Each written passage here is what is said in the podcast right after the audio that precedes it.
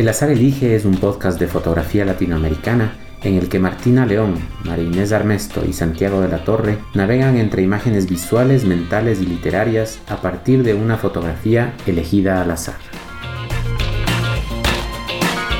A mí lo que me pasa con el azar es que normalmente tengo muchos ideales de cómo deberían ser las cosas y el azar me libera en ese sentido. Me abre puertas, eh, me libera de mí misma el azar. Mi pensamiento inicial iba con, algo parecido.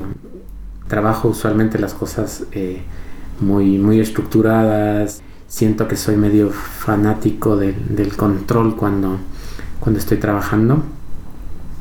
Eh, y claro, la posibilidad de que el azar abra nuevas, nuevos caminos, nuevos panoramas, me gusta mucho. Por otro lado, soy re fanático de los juegos de mesa, de los juegos de azar.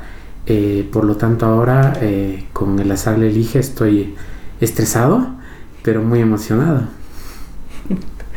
A mí me, lo que más me gusta del azar es el juego. Entonces es como, ok, juguemos, nadie sabe, nadie decide. Me emociona y me, y me pone súper contenta. O sea, me, me, me hace estar expectante de ver qué es lo que va a suceder. Saber que no sé todo, que no controlo todo y de alguna manera el azar te lleva a estar en viaje, a estar en situación de viaje y a tener esa capacidad de respuesta y de asombro. Aparte te mantiene así, a la expectativa, súper pendiente. No damos nada por hecho. Todo se va dando y a la creatividad de ese rato a ver cómo resolvemos. Entonces sí, sí es, es un afloje eh, muy creativo.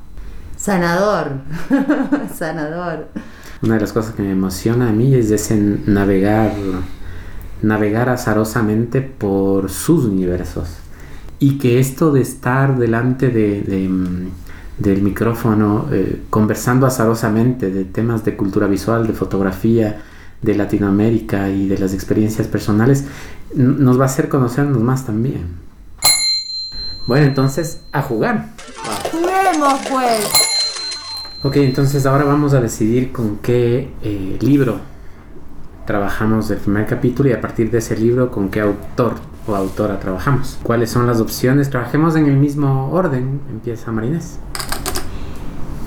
Mi libro es, que no es mío, es de Martina. No sabe, no contesta. Prácticas fotográficas contemporáneas desde América Latina, editado por Rodrigo Alonso. Ediciones Arte por Arte. Marti, ¿cuál es la segunda opción del Perdón, 2008, ¿eh? Del 2008. Em, mi libro es Charlas con fotógrafos latinoamericanos, em, más que entrevistas, una conversación entre pares, producido por Jorge Piccini, 2015, eh, Argentina. Nuestra tercera opción el día de hoy es el eh, catálogo de la muestra inaugural de FOLA, Fototeca Latinoamericana de Buenos Aires, Argentina de octubre de 2015. Tenemos entonces esas tres opciones del libro. Eh, lo que vamos es inicialmente a decidir con cuál trabajamos. En algunos casos hay varias, varios autores o varias fotos por página. Ya veremos por ahí qué más necesitamos del azar. A ver, ah. los tres libros son antologías. O sea, hay muchas posibilidades. Muchas. No son infinitas, pero son unas cuantas. Entonces, son tres libros. ¿Cómo decidimos? Vamos con un dadito entonces. Eh, si sale en el dado eh, uno o dos, iríamos con no sabe, no contesta. Si sale tres o cuatro, vamos con charlas con fotógrafos latinoamericanos. Y si sale cinco o seis, vamos con el catálogo de Fola. ¿Te parece? Ok, vamos ahí.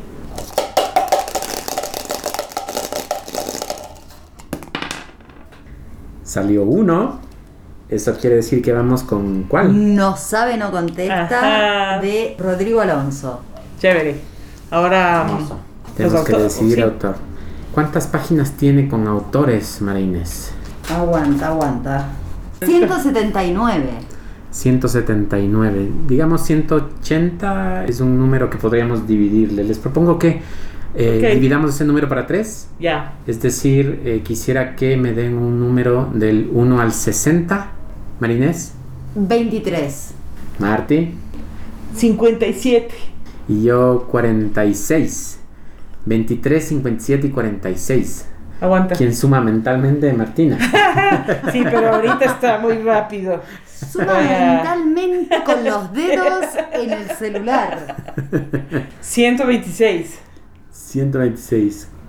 ¿Qué tenemos en la página 126? Esperen, esperen, aguanten, del libro aguanten. No sabe, no contesta. 126, Dulce Pinzón. Y tengo dos fotos. Tengo esta man que está cargando un niño y es Gatúbela. Y tengo a este otro que es Robin abajo, que está en un lugar con un montón de marquesinas de colores y un carro de policía estacionado justito atrás. ¿Cómo decidimos entre estas dos Son dos fotos? opciones. Eh, de dos opciones. ¿qué Una monedita. moneda? Vamos con moneda. Tengo una moneda que en el un lado está un mapa No todavía. y en el otro lado está una construcción. Entonces mapa sería Gatúbela. y construcción sería Robin. Robin. ¿Tenemos favorito? Sí. Salió mapa. ¡Santo gato! ¡Un gato! ¡Ayúdame, Batman! ¡Auxilio! Ah, pobrecito Robin. ¿Te arranco algunas plumas, mi menino bonito? Por la selección del azar, entonces hablaremos de una de las fotografías de la serie La verdadera historia de los superhéroes de Dulce Pinzón. La fotografía que salió seleccionada es la de Gatúbela. Hablemos de la foto. Lo primero que veo es una mujer vestida de negro, con una máscara de gato. Su piel es morena, sus curvas latinas.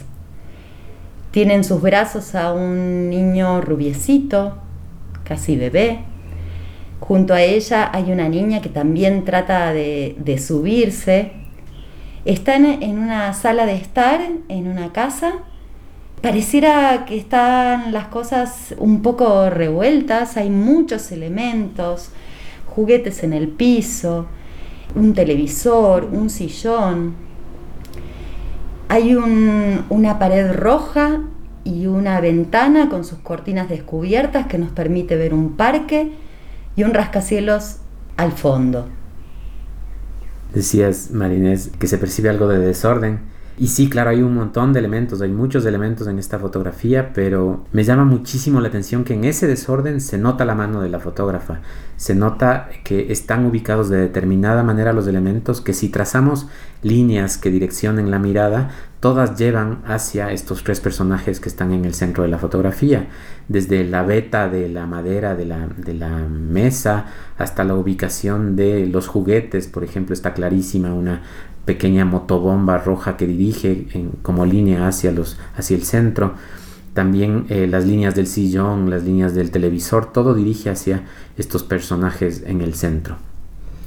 Yo creo que aparte de toda esta cuestión geométrica que nos lleva a fijarnos en eh, Gatúbela y sus dos pequeños, hay una cuestión muy fuerte con el uso del color. ¿no? La, la pared roja eh, repite el rojo en varios elementos, pero también hay otros colores, verdes, azules, eh, los tonos de la madera, que generan un contraste con el traje negro de Gatúbela.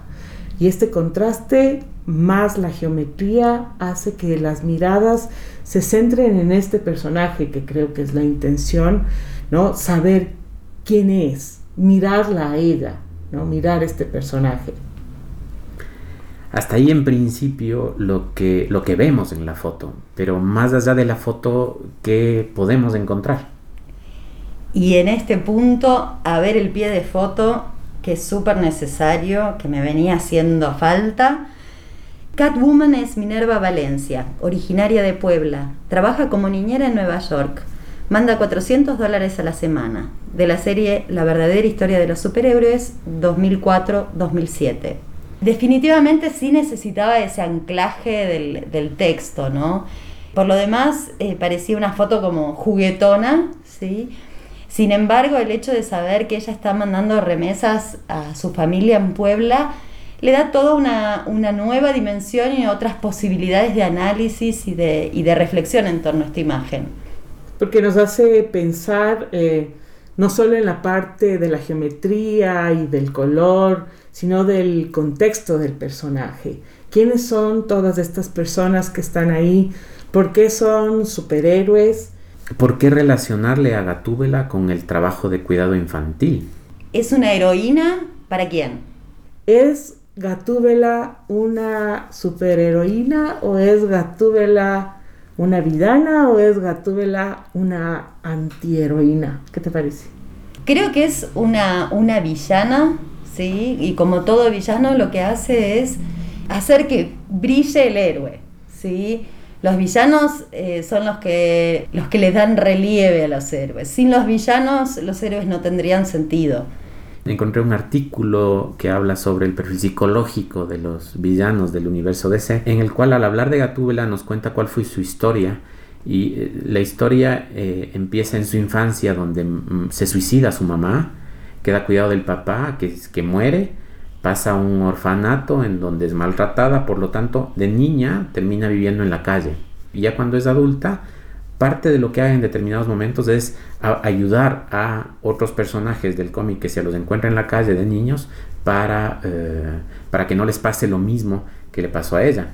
Entonces, esta relación con el cuidado de niños en esta foto me pareció bien interesante.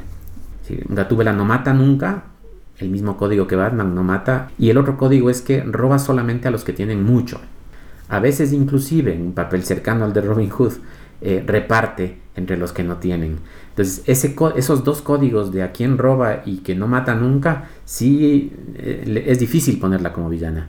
Hay una cosa interesante con el trabajo, todos estos eh, personajes y Gatúbel aquí en la serie es un personaje de ficción, pero es un personaje real, migrante en los Estados Unidos, en Nueva York, que está trabajando para mandar el dinero a sus familiares en su país de origen.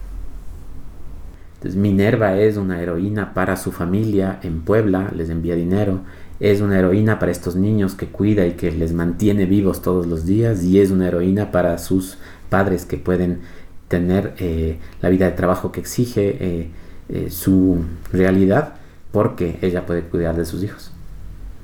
Algo que me llama la atención es que sabemos que es Gatúbela por la máscara, sabemos que es Gatúbela por esos guantes, sin embargo, más allá de la máscara, toda la indumentaria que ella tiene de Gatúbela no pareciera ser un disfraz de, de alquiler, sino que más bien parece que es su propia ropa. Ella, la fotógrafa, junto con su madre, confeccionaron eh, los atuendos, los super atuendos, dicen en una entrevista, para todos los superhéroes de esta serie. Y em, nos cuenta muchísimo de la serie y del poner el cuerpo propio en el trabajo, lo que nos estás contando de Dulce Pinzón. ¿Cuál es tu gatúbela favorita en toda la historia de lo que has visto? Para mí la de la serie, la de la serie del 66-68. La versión latina, ¿sí? Porque la versión española no es la versión con la que me crié. Esas voces, que también son héroes invisibles, me transportan en el tiempo, como las Magdalenas de Proust. Para toda nuestra infancia, todas esas series, esas eh, producciones de Estados Unidos, acá llegaron con acento mexicano.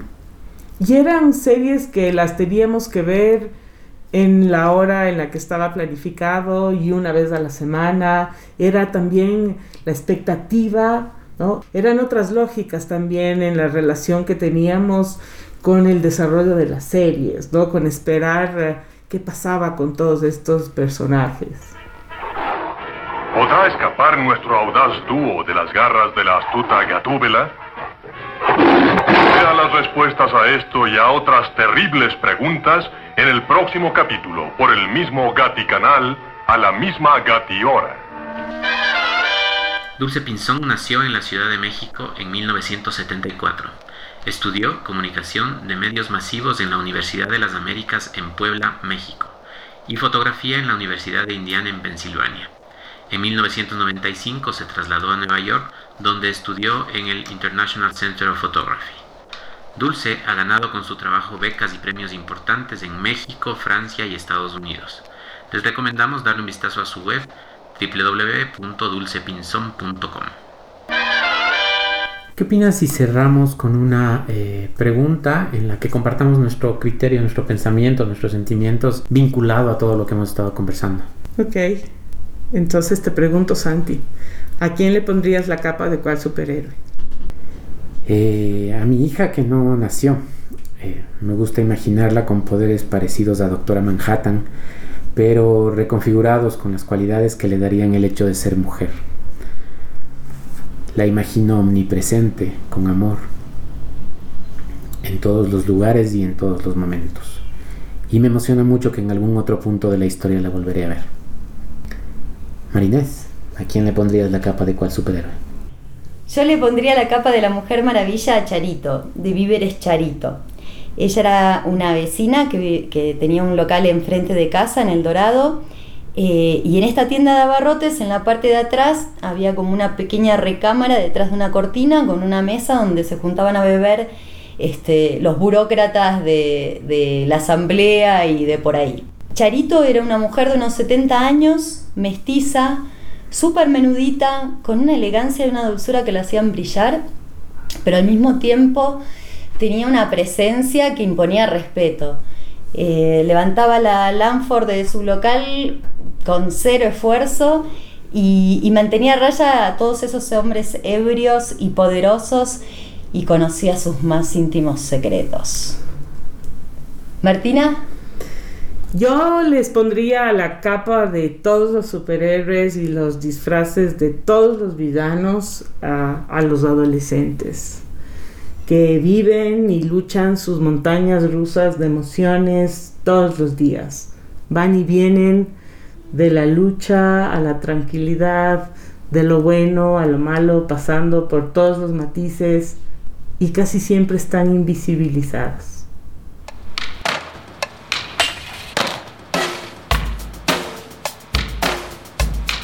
El azar elige somos Santiago de la Torre, Marines Armesto y Martina León. ¿Y tú? ¿A quién le pondrías la capa de superhéroe?